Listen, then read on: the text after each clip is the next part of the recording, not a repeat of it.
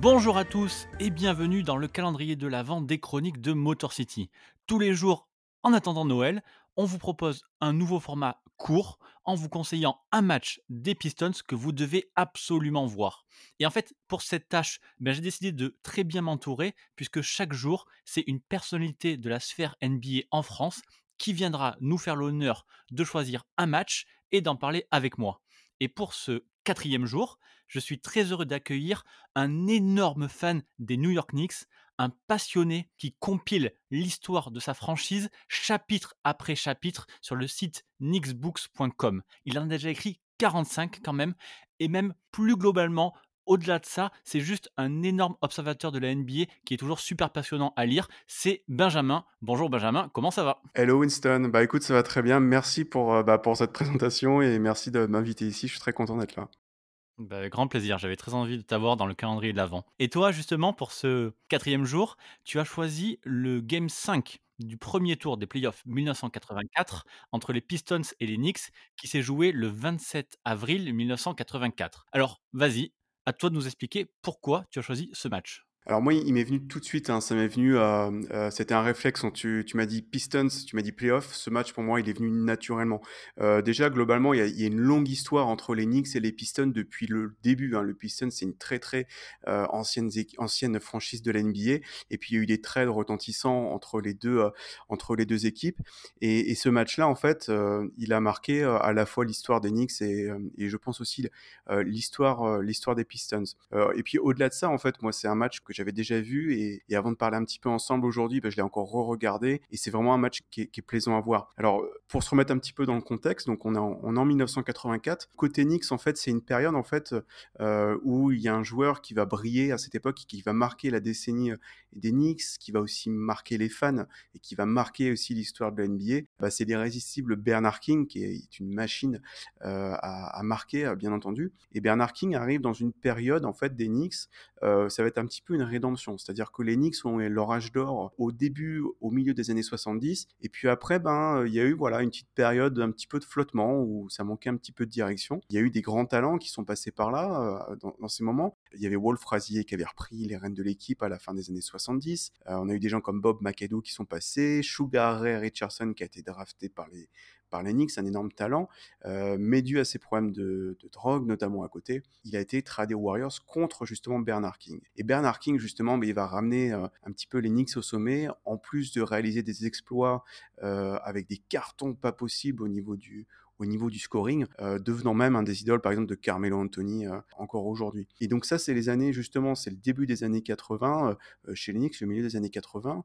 C'est aussi un roster où il y a des joueurs à, découvrir ou redécouvrir. Euh, par exemple, Bill Cartwright, que certains connaissent bien parce qu'il faisait partie de la, du premier three-peat euh, des, des, Bulls de Chicago. Il avait été drafté aux Bulls en échange de Charles Oakley.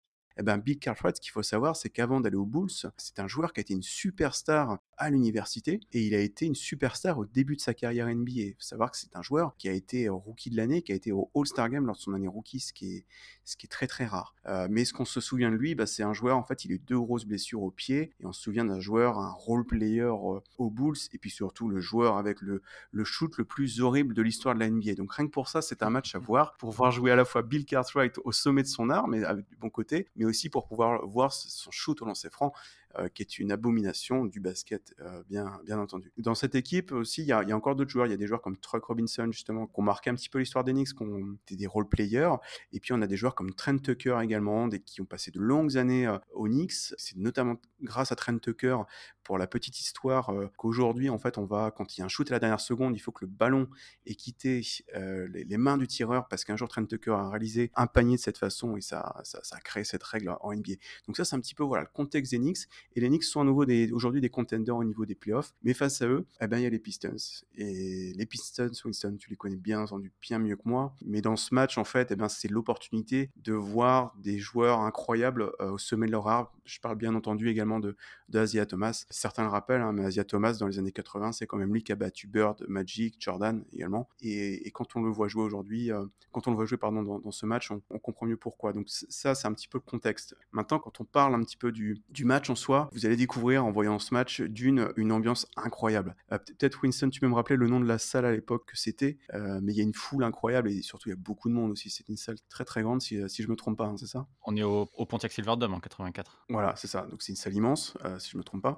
Et déjà il y a une ambiance incroyable électrique. Et dans ce match, déjà vous, si vous le regardez bien entendu, vous allez voir déjà un match avec un style des années 80, un match où on comprend ce que ça veut dire la défense et ce que ça apporte. C'est-à-dire que une très très forte défense en fait va amener aussi de l'intensité en attaque et du jeu rapide. Et c'est un très très beau match à voir pour ces raisons-là, parce que ça va jouer vite, parce qu'il y aura beaucoup de défense, mais il y aura en même temps du très beau jeu. Ça va pas être une, ça va pas être une guerre de tranchées. Et ça sera donc l'occasion de, voir des joueurs justement au sommet de leur art, comme Bernard King, comme Asia Thomas notamment.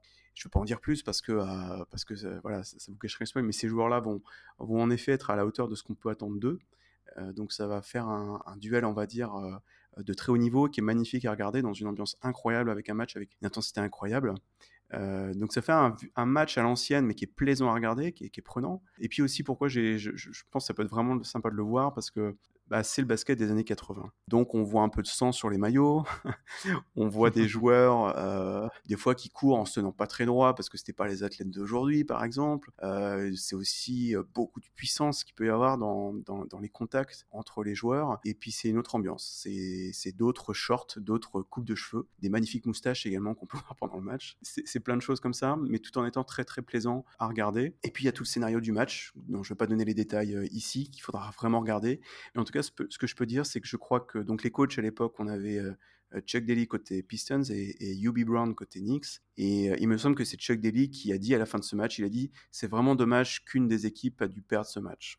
Exactement et, ça. Donc je vous dis pas c'est qui, mais il me semble que c'est ce qu'il a dit. Et au-delà du score, au-delà des équipes, il y, a des, il y, a des performances dedans qui sont incroyables. Tu gardes le suspense du coup? Je garde le suspense, bien entendu, bien entendu. Ok. Est-ce qu'on peut parler du, des, des, stats de Bernard King sur toute la série? Ce que l'on peut se dire, euh, je peux vous quand même vous donner, euh, vous donner quelques chiffres. Au-delà des 40 points. Voilà, il est au-delà des 40 points. C'est juste ça, c'est juste peu, peu, importe le chiffre, c'est le gars, tu as, tu as dit c'est un énorme scoreur, c'est une sorte de Carmelo Anthony en, avant l'heure ou en mieux, et le gars tourne. Bah alors la défense des Pistons de 84, c'est pas celle des Bad Boys, je, je l'ai déjà dit dans ce podcast, mmh. mais le gars arrive quand même à tourner à 40 points, au-delà des 40 points sur toute une série de playoffs. Il a marqué 42 points de moyenne sur les 4 premiers matchs. Quoi sur les quatre premiers, avant, avant ce fameux Game 5. C'est assez incroyable. C'est ça, c'est le talent qu'on connaît, c'est Bernard King qu'on connaît. Et ben, Bernard King, il est au rendez-vous pendant les playoffs.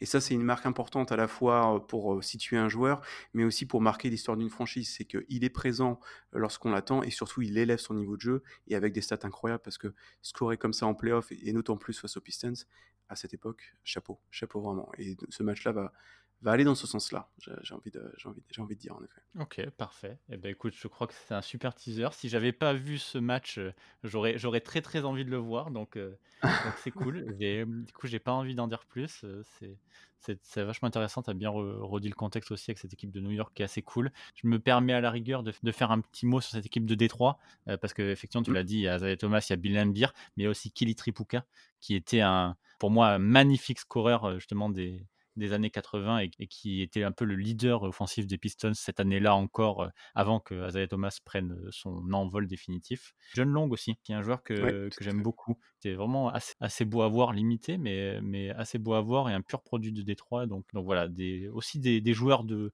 de second rang, on va dire, qui sont pas des superstars ou pas des, ou pas des all-stars, quoique Keith Rupuka a été deux fois, je crois. Mais voilà, des joueurs à suivre euh, dans ce match-là qu'on n'entend pas souvent parler aussi. Tout à fait. C'était vrai que c'était aussi une époque euh, au niveau de la médiatisation. Je crois que c'est euh, Tony Parker qui rappelait ça. Il faut savoir qu'à cette époque-là, les matchs NBA n'étaient pas toujours diffusés en direct. C'était pas pas l'aura médiatique qu'on connaît maintenant. C'était pas forcément un sport de, de premier, premier rang. Euh, donc c'est en effet une des raisons peut-être aussi pourquoi on, en parle parfois moins. Mais croyez-moi, les, les, gens qui connaissent, qui ont connu la NBA à cette époque-là se souviennent très très bien de ce match. Et à New York, on s'en souvient beaucoup. Et ça a marqué vraiment le passage de Bernard King au, Knicks, parce que même euh, si très rapidement ensuite on a, on a enchaîné sur la sur l'ère Patrick Ewing suite à la blessure euh, terrible qu'a eu Bernard King au, genou euh, c'est vraiment un petit peu l'apogée de la, carrière de Bernard King ce match et ce qui ce qu'on se souvient souvent on se souvient de, ce match quand on parle du King au Knicks si vous voulez voir du coup un match, un match énormissime de Bernard King et, et un match étincelant d'Azaya Thomas, c'est celui-là qu'il faut voir.